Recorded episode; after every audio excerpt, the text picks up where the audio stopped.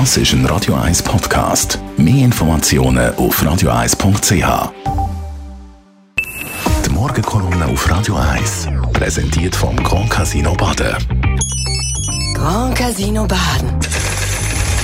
Baden im Glück. Morgen, Matthias. Guten Morgen miteinander. Das Projekt Y ist definitiv gestorben. Ja, manchmal ist das Leben schon sonderbar. Möglicherweise wird irgendwann Frau Sommaruga als die Bundesrätin in die Geschichte eingehen, die mit fast 13 Milliarden Franken die Schweizer Autobahnen ausbauen und saniert hat und dabei, wie wir heute Morgen gehört haben, sogar noch grossen Applaus von der Autolobby überkommt. Das nachdem ihr CO2-Gesetz im vergangenen Jahr und möglicherweise sogar das Mediengesetz, das am 13. Februar vor Turner kommt, gescheitert sind. Also zwei Herzensangelegenheiten von der Frau Sommaruga. Und das sage ich jetzt ganz leise auf Radio 1, sogar noch UKW, wo sie hat abstellen weiterläuft. Doch jetzt muss die Verkehrsministerin den Ausbau der Schweizer Autobahnen verkünden, ausgerechnet in Zeiten, wo alles von Nachhaltigkeit und Umweltschutz redet, wo man in Zürich Tempo 30 einführt, Parkplätze und Straßen abbaut. Für die Berner Sozialdemokratin wohl der absolute Horror.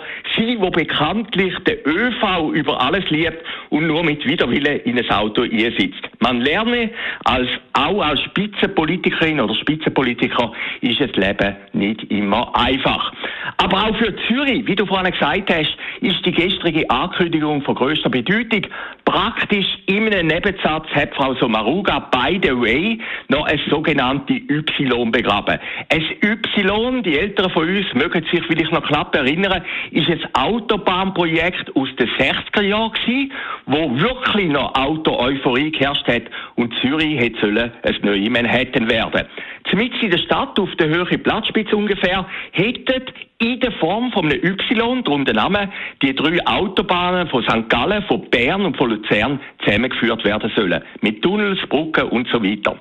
Obwohl kantonale Volksinitiativen, vor allem von linker Seite, in den 70er Jahren gegen das Projekt gescheitert sind, ist es Y glücklicherweise nie realisiert worden. Der Widerstand in der Stadt Zürich ist viel zu groß gewesen und irgendwann ist Y durch die Umfahrung von Zürich sogar überflüssig geworden.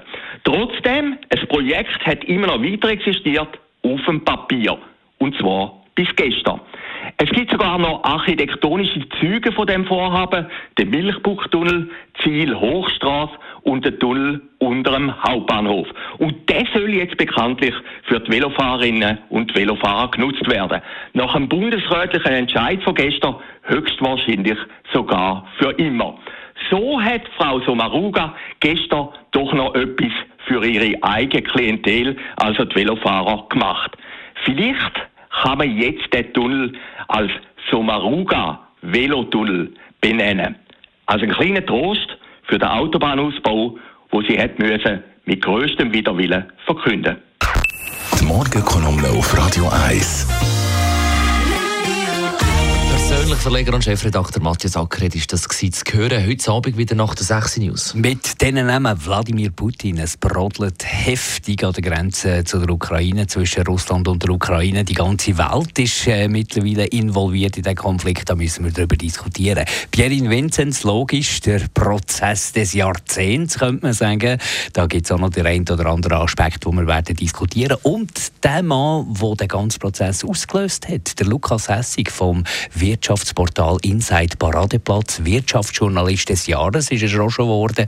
Er ist eine ganz spezielle Figur und über ihn werden wir auch diskutieren. Heute Abend Shortlist ab der 6 auf Radio 1 und im Anschluss überall.